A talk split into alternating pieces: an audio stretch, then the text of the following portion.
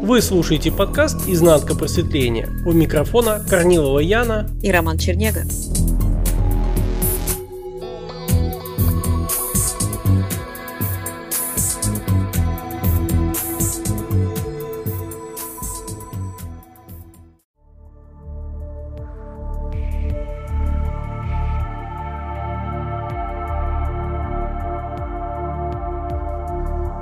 Давай начнем, наверное, с того, как это было у нас с тобой два года назад.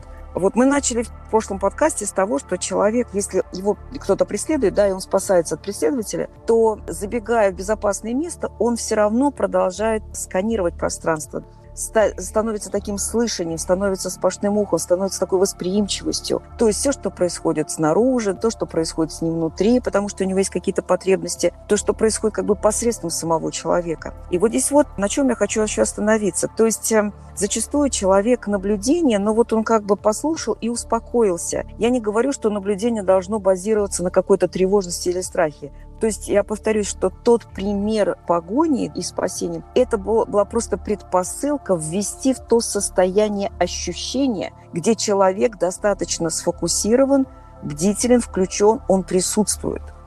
И я хочу заострить еще внимание на том, что повторюсь, три уровня, три как бы три критерия в этом наблюдении присутствуют. То есть как бы внешний уровень, да, внешнее кольцо, где человек отслеживает все, что происходит снаружи то, что происходит внутри, это все его мысли, ощущения, да, все потребности, и то, что, в принципе, происходит посредством самого человека, то есть его какие-то непосредственные действия, передвижения, то есть физические в теле. И я хочу тебе задать вот такой вопрос. Когда мы пошли в такое состояние, где ты ощутил соприкосновение, именно ощутил, а не подумал, маленьким Ромой. Помнишь этот наш... Да, помню, когда ты мне разговор. сказала, что представь, но не визуализируй, а именно вот ощути того маленького Рому, который в детстве. И на самом деле первый, первый раз, когда мы с тобой это делали, вот этого не было такого взрыва,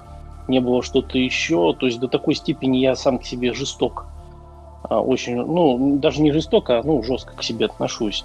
А потом, как, с каким-то временем, мы заново это делали, и это, это уже было совсем по-другому. То есть это были и слезы, потому что вот этого маленького Рому, он, он с болью воспоминается. Вот я хочу Но... здесь заострить внимание. Смотри, вот человек, который может послушать нас со стороны, он может сказать, ой, ну подумаешь, вот эта идея про внутреннего ребенка, да, взаимодействие с ним, я слышала, читал много раз. Нет, это не об Нет, этом. это, да? это не тот внутренний ребенок, который в психологии совсем не тот. Абсолютно, да. И я хочу вот еще что сказать, что опять-таки э, сейчас используется вот этот рисунок, этот узор, этот пример с ребенка опять как вводное состояние ощущения, а не как непосредственно какой-то контакт с ребенком и так далее, какие-то там замаливания, чувство вины или еще что-то. Важно еще вот какой момент, что человек, который должен взаимодействовать со своим вот этим ощущением, он может стать этим ощущением только через голос. Помнишь, когда я говорила тебе, Ром, скажи все, что ты хотел бы сказать вот ребенку, вырази какие-то свои чувства.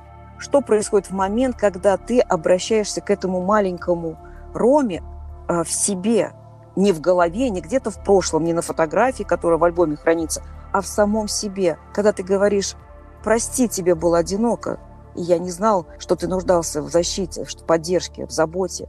Прости, что я не был рядом и не замечал этого. Да, и это все надо вслух. Это только потом со временем пришло, что да. Что то, происходит, что когда ты это произносишь? Вот этот момент важный. Какое ощущение? Я больше не я... брошу, я никогда не покину тебя. Ты все, что у меня есть. Ты понимаешь, я как бы слышу, как другого человека, который говорит мне. Угу. И это совсем по-другому. То есть и я становлюсь на место маленького Ромы. Так. И происходит вот это вот, как, как сказать, не магия. Вот эта магия когда... контакта, то какое это ощущение? Какие у тебя появляются ощущения, эмоции? Что это такое? Вот это вот все накатывает то, что я сам себе не давал все это время. То есть я не смотрел вообще, я боялся смотреть на те страхи, которые я испытывал в детстве. И вот ну вот смотри, боль, которая была, да. да, вот это очень много всего. Но да. это чуть-чуть дальше. А вот в момент, когда ты говоришь, я не знал, что ты нуждался вот сам себе, что тебе было одиноко, что тебе было холодно, Я не знал, что тебе нужна была поддержка и защита, что ты недополучил этого тепла. И я сейчас тебе говорю, что я люблю тебя и никогда больше не покину. И не оставлю в беде, и всегда приду тебя и смогу тебя защитить. Что происходит в этот момент, когда ты говоришь? Понимаешь, это, это как бы как будто рождается отец и сын. Как что это ощущение? Ты говоришь уже осмысление. Как что это? Это вот ощущение именно присутствия. Оно такое... Почему это, слезы? Вот, Почему ты говорил, что вот были слезы? Что поднимается как ком, как который вот рвется наружу, как некая боль, и как приводит к прозрению того, что ты не давал себе тепла. Но прежде, если мы делаем шаг назад, что это было? Вот сам вот этот всплеск, это что? Это знаешь, как э, обиды и прощение. Есть ли что-то более сокровенное, чем этот момент? Нет, больше тут, понимаешь, это, это больше, чем когда тебя оторвали от мамы и вот соединились. Абсолютно это даже верно. не так сильно, Вот да. это соединение, этот контакт и есть центр. Ты в самом центре себя. И где ты это ощущал? Давай все-таки пусть наш слушатель, у него уже было задание по поводу страха. Угу. И знаешь, ведь сказать это одно, а прожить, для чего этот весь проект, для того, чтобы наш слушатель проживал это сам собой, а не опирался на наши слова, и снова и снова делал себе некий, некую идею и образ, который вваливался. Согласна. И знаешь, я хочу что еще предложить. Когда человек говорит «я знаю» и «я думаю», вот он должен, именно сказав вслух эти фразы, почувствовать, где он находится в момент, когда он говорит «я знаю» и «я думаю».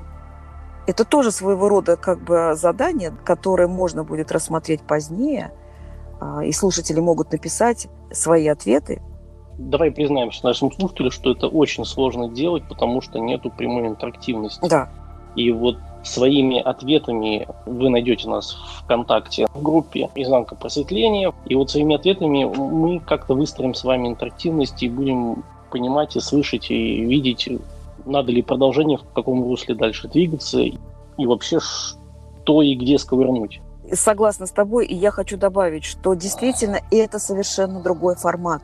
Потому что мы не пойдем, хоть мы и находимся в ментале, и будем использовать ментальные понятия, но мы пойдем методом от противного. Мы пойдем в сторону от ментала, в ощущенческий уровень. Еще до того предтечу, то, что находится перед тем, как возникает мысль, перед тем, как возникает осмысление. То есть в предвосхищении, в предсостоянии, которое находится прежде вот этого ментального процесса, ментальной активности. И я еще хочу сказать, что Почему это так важно? Не обнаружив вот эти все координаты, эти все ощущенческие критерии в себе, в собой, в своем теле, бесполезно двигаться дальше. Иначе это действительно будет просто очередная ментальная концепция, которая может превратиться в идею, которую человек просто будет слушать, применять как-то. И Помнишь, вот мы как-то недавно с тобой разговаривали, и я сейчас тебе задам такой вопрос. Вот когда человек даже говорит осознанность, пустота, давайте послушаем тишину, то что происходит? Человек получает команду послушать тишину. Что это такое? У него что происходит прежде? То есть у него есть образ и слушаю. на тишину, и на образ послушаем. Правильно? И после того, как он активировал, как бы оживил в своем мышлении, в своей голове этот образ, он его надевает на себя. И получается, человек не слушает тишину, а он проживает свою идею о том, что он слушает, и идею, не просто слушает, а еще идею о тишине. То есть фактически это сон внутри сна. Да, это как рассматривать фотографию из путешествия и говорить себе, да, я путешествую. Я вот сейчас вот здесь. Да. Я писала, по-моему, в одном из постов, что фотография с юга никогда не согреет вас в зимнюю стужу. Тут еще, еще глубже есть за этим, за всем, что помимо того, что за мыслью, есть еще алгоритм, который формирует это, эту привычку иметь эту мысль. Это более глубинный уровень. И я не думаю, что сейчас кто-то это уловит. Нам надо хотя бы пошагово, чтобы человек, который срезонировал и услышал хоть что-то, что откликается в нем, взаимодействие с этими подкастами, пусть человек пошагово сделает хотя бы те моменты, то есть какой-то ответственный шаг в плане наблюдения, в плане обнаружения какого-то ощущения, даже в то, что человек просто попытается сказать вслух самому себе, своему собственному, да, маленькому ребенку внутри себя, что я люблю, я скучаю, я сожалею и так далее. И посмотреть, что с ним происходит. То есть важно, чтобы человек вышел на ощущенческий уровень и только потом уже переключился на ментальный, но не наоборот. И без этого двигаться дальше нет смысла. Как ты считаешь? Я помню просто твои задания, когда мы начали, когда ты меня начала вести, и я бы посоветовал нашим слушателям сделать, а, что хочет этот маленький ребенок. То есть спросить его, что он хочет, чего ему не хватало. И обнять его, прижать к себе, то есть прочувствовать. Ты про, про, вот это про вот, единство, да. про контакт отца, сына и, и дух? Да. Слушатель, пиши о том, как ты честно подошел именно к этой задаче, ощутить ребенка и быть с ним на связи. Не в виде игры, а вот по-настоящему. Это не, не между жизнью и смертью, но это просто вот по-настоящему честный подход к этому заданию. И знаешь, я еще бы добавила вот такой момент. Человек всегда надеется в информационном поле, перебирая любые информационные источники, найти какие-то пути, найти варианты готовые, по которым вот он просто выбрал и пошел, и это приведет его к себе. Но в информационном поле есть только идеи о чем-то.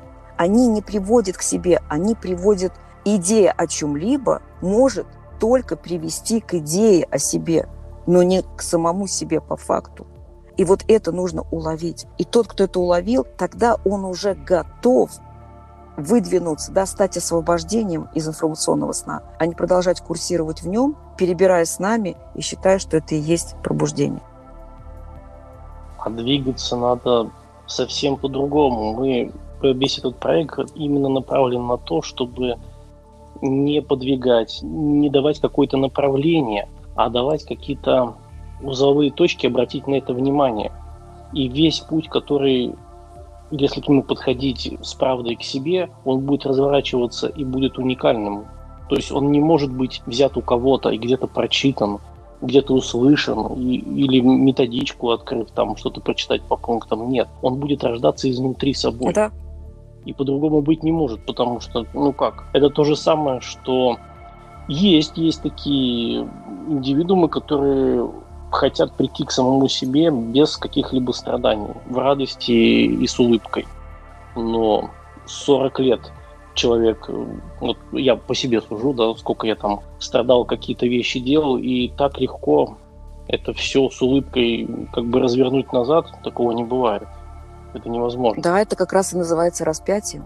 Потому что отпускание вот этих иллюзий, отпускание именно завязок, зависимости от этих иллюзий, от этих идей, узнавание всего этого, это очень болезненный процесс. И человек даже о пробуждении, трансформации, просветлении, он на все это имеет свои идеи, свои ожидания, да, свои предвосхищения, не осознавая, что все эти идеи будут распяты. И вот это само отпускание – это очень такой болезненный процесс трансформации, процесс обнуления, да, процесс узнавания настоящей природы, а не надуманной вот этой выдуманной концепции, то есть то, что называется плацебо.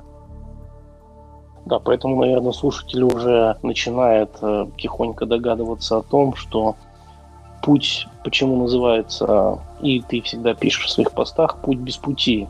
Что это такое?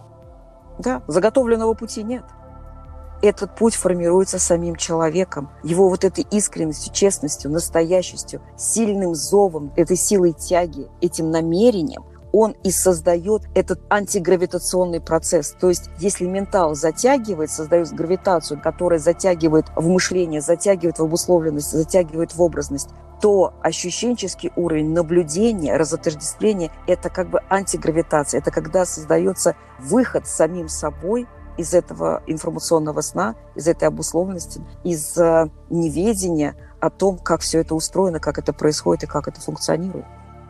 А вот этот зов, ведь он есть. И одни его замыливают, другие его пропускают или не хотят его видеть, но он раздирает, и он, он не позволяет оставаться на одном месте. Все время идет какой-то поиск. Поиск там, поиск здесь. Но сам поиск находится ровно на кончике носа.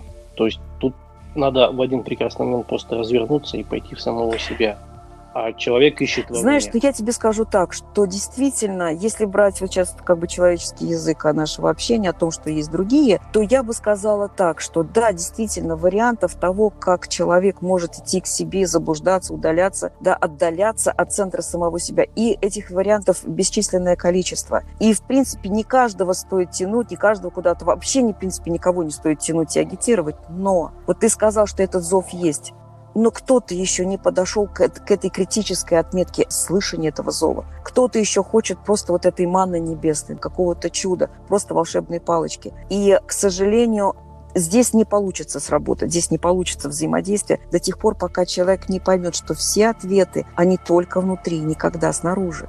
И вот смотри, я хотела такой еще момент предложить. Те задания, которые мы задавали слушателю, когда вы испытываете страх, когда вы испытываете тревожность, где это, где вы ощущаете, как вы это ощущаете в теле. Когда вы взаимодействуете с маленьким собой, когда вы говорите этому маленькому что-то, когда вы как-то что-то ощущаете, опять где вы это ощущаете? Сравнить это ведь не одно и то же место. И это тоже маленькая подсказка. Но я думаю, что более подробно мы об этом поговорим уже в другом подкасте.